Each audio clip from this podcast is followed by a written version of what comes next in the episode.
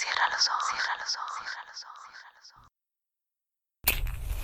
Si escuchas que alguien se acerca, no temas. Todo estará bien.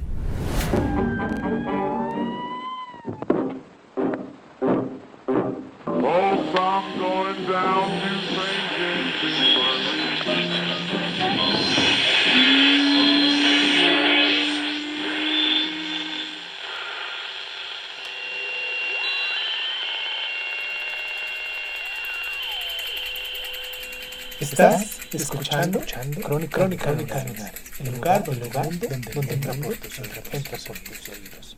Bienvenido. Pulgarcito, Charles Perrault.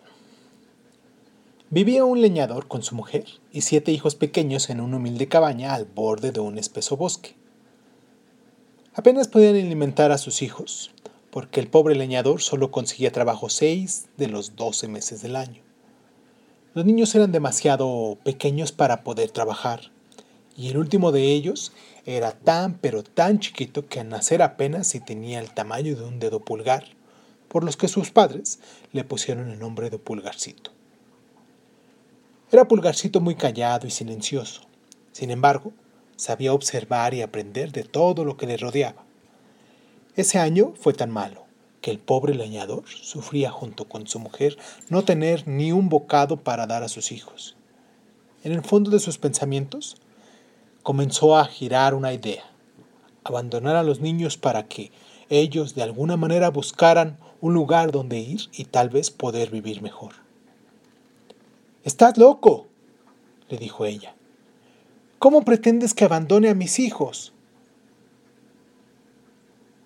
¿Y acaso prefieres que mueran de hambre? contestó el hombre mortificado. ¿No es más humano tratar de hacer algo que verlos así?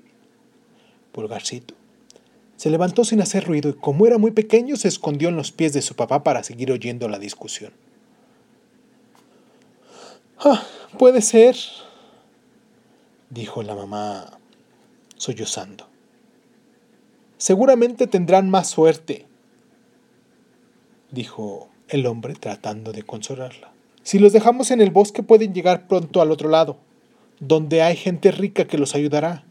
Los llevaremos mañana y mientras ellos juegan, nos alejaremos sin que nos vean. A la mañana siguiente, sin que nadie lo notara, Pulgarcito fue al fondo de la casa y se llenó los bolsillos de las piedritas blancas que adornaban una gran maceta de plantas. Luego Toda la familia partió hacia el bosque. Pulgarcito no hablaba, iba silencioso, dejando piedrita tras piedrita blanca sobre el camino tratando de que nadie lo notara. Cuando llegaron a la mitad del bosque, el padre dijo a los niños, vayan juntando toda la leña seca que encuentren y hagan atados para llevar a casa. Cuando los padres los vieron entretenidos, se fueron alejando despacito. Al cabo de un rato, cuando los chiquillos se dieron cuenta de que estaban solos, empezaron a llorar sin saber qué hacer. Entonces Pulgarcito, muy tranquilo, les dijo, No lloren, hermanos, que no nos hemos perdido todavía. Síganme, los llevaré a casa. A todo esto, los padres llegaron a su casa y se encontraron con un amigo de la ciudad que venía a pagarles una deuda. Los padres se miraron ansiosos, pensando en sus hijos. Cuando el amigo se fue, la madre dijo, ¿Por qué habremos dejado a los niños? Ahora estarán muertos de miedo y con hambre. Bueno, mujer, no te desesperes, contestó el marido. Ve a buscar algo de comer.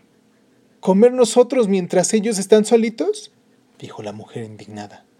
No te preocupes, yo iré a buscarlos.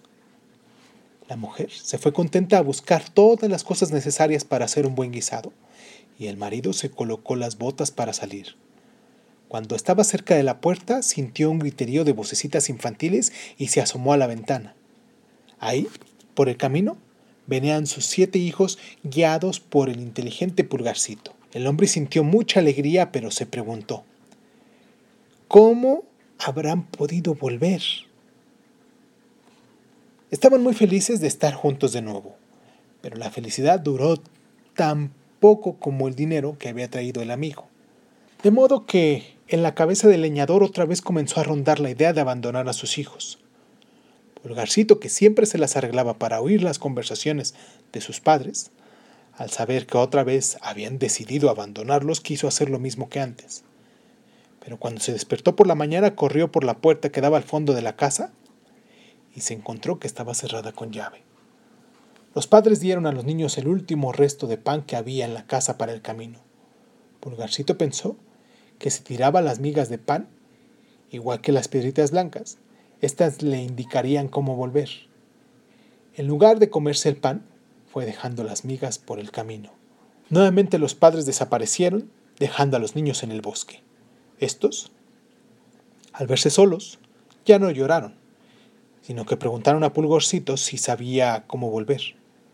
Pulgarcito dijo que sí, pero cuando fue a buscar las miguitas, encontró con que los pajaritos del bosque se las habían comido. Ahora sí, los niños se pusieron a llorar, pero Pulgarcito, que resultaba ser el más valiente de todos, los tranquilizó. Voy a subir a ese árbol a ver qué se ve, les dijo. En efecto, se trepó por las gruesas ramas y de ahí divisó a lo lejos una pequeña lucecita. Si seguimos derecho hacia allá, seguramente encontraremos una casa, porque veo una luz desde aquí. Ahí nos dirán cómo volver. Se encaminaron todos hacia donde les indicó Pulgarcito. La luz que había visto pertenecía a un viejo castillo situado en medio del bosque. Ahí llegaron Pulgarcito y sus hermanos. Tocaron las puertas y les abrió una señora. ¿Qué es lo que desean? preguntó la dama. Somos unos pobres niños perdidos, señora, contestó Pulgarcito, y deseamos que usted nos dejase pasar la noche en su casa para seguir mañana nuestro camino. Ay, queridos niños, no saben a dónde han venido a caer. Esta es la casa del ogro que asusta a los niños con sus grandes dientes y los persigue, solo para divertirse, pinchándolos con la aguja de un cuchillo. Los hermanos se asustaron mucho, y Pulgarcito también. Pero igual dijo, Por favor, señora, ¿qué será de nosotros expuestos a todos los peligros del bosque? Peor será que nos atoquen los animales salvajes. La mujer, conmovida, los dejó entrar pensando que podía esconderlos del ogro. Ellos se calentaron un poco junto al fuego, mientras la señora preparaba la cena para su marido. De pronto, uno de los hermanitos, sin darse cuenta, quemó una vieja y rota bufanda con la que se protegía del frío. Todos corrieron a apagarle el incendio y cuando ya lo había logrado sintieron unos tremendos golpes en la puerta. ¡Pronto! dijo la mujer. Es mi marido que vuelve. Métanse debajo de la cama.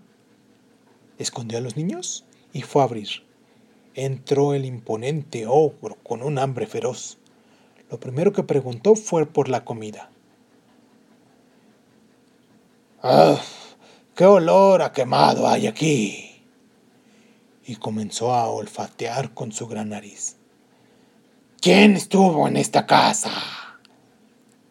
Nadie, dijo la mujer. Pero hay un olor a quemado. ¿Tiraste algo al fuego? No, dijo la mujer asustada, con temor a que descubrieran a los niños. Insisto que haya un olor a quemado, dijo el ogro.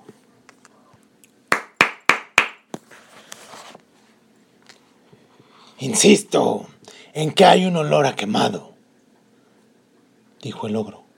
Aquí el olor es más fuerte, dijo el ogro y se agachó a mirar debajo de la cama. Cuando vio a los niños, lanzó una gran risotada. ¡Ah! Así que era esto, ¿eh? dijo a su mujer. Me tenías preparada una sorpresa. sí, dijo la mujer para protegerse de la ira del logro. ¡Qué bien! ¡Ah, ¡Qué bien! Dijo sacándolos a todos, uno por uno. Después, tomó uno de ellos y lo puso encima de la mesa mientras comía.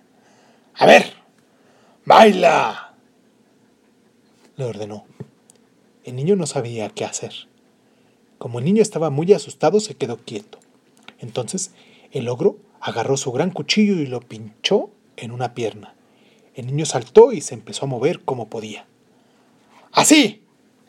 dijo el ogro. ¡Así! ¡Muy bien! Y daba grandes risotadas. Por fin, después de comer, tomar mucho veno y hacer danzar a los niños, incluido Pulgarcito, quien le hizo mucha gracia por su tamaño y al que hizo danzar en su propia mano, el ogro se acostó y se durmió como un tronco.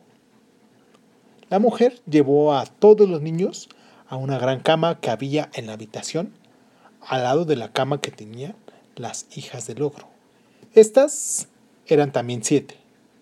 Las niñas dormían cuando ya la mujer llevó a los niños a la otra cama y Pulgarcito notó que todas se acostaban con su corona de oro en la cabeza. Le preguntó a la mujer por qué y ésta le contestó.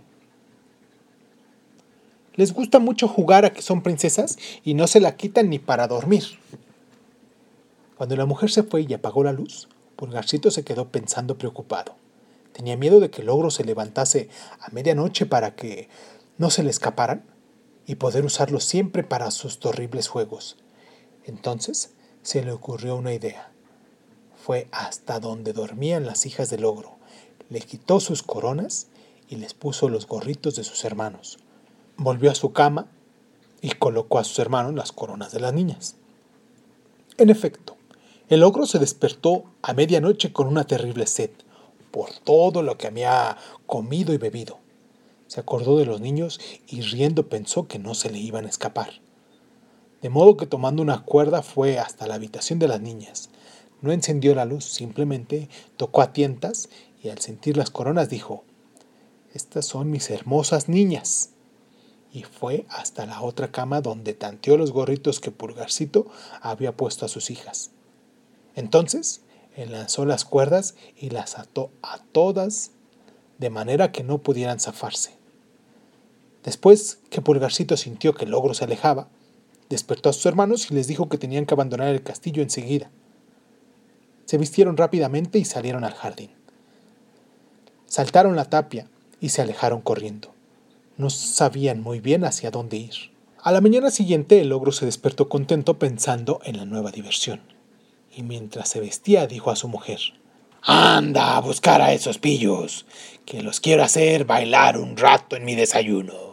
Cuando la mujer llegó al dormitorio de sus hijas, se encontró a estas manateadas de pies a cabezas y con las marcas de las cuerdas que les habían que les ceñían los brazos y piernas y hasta había alguna con el cuello bien apretado.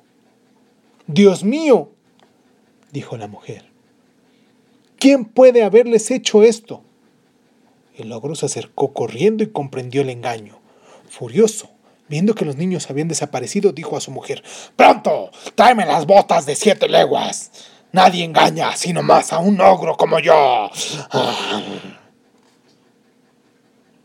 Los niños estaban ya muy cerca de la cabaña de sus padres cuando vieron al ogro saltando montañas y ríos como la cosa más natural del mundo. Pulgarcito dijo a sus hermanos que se ocultaran detrás de una roca mientras él observaba los movimientos del ogro. Este, cansado de andar todo el día con sus pesadas botas, decidió echarse a dormir un rato sobre el pasto. Pulgarcito se acercó entonces muy sigilosamente y con una gran suavidad quitó las botas del ogro, mientras él roncaba tan fuerte que los pajaritos huían despavoridos. Pulgarcito se puso las botas del ogro y éstas se ajustaron a sus pies, ya que eran unas botas mágicas. Con ellas puestas, se dirigió a sus hermanos y les dijo, Vayan a casa, la que ya se ve desde aquí. Tranquilicen a nuestros padres y díganle que pronto volveré. El ogro no podrá perseguirlos porque le quité las botas de siete leguas. Pulgarcito volvió a casa del ogro. La mujer le abrió la puerta, extrañada, y éste le dijo, Señora, su marido está en un grave peligro. Una banda de ladrones ha jurado matarme si no les da todo el oro y la plata que posee. Él me vio en el camino y me pidió que viniera a explicarle y a rogarle que le entregue todo lo que tenga. Me entregó las botas de siete leguas para que a usted le sirvan de prueba de que digo la verdad y también para que yo llegara más rápido a su casa. Este último argumento hizo que la mujer no dudara ni un segundo en entregar a Pulgarcito todos los bienes que tenía, ya que consideraba a su marido incapaz de desprenderse de las botas de siete leguas.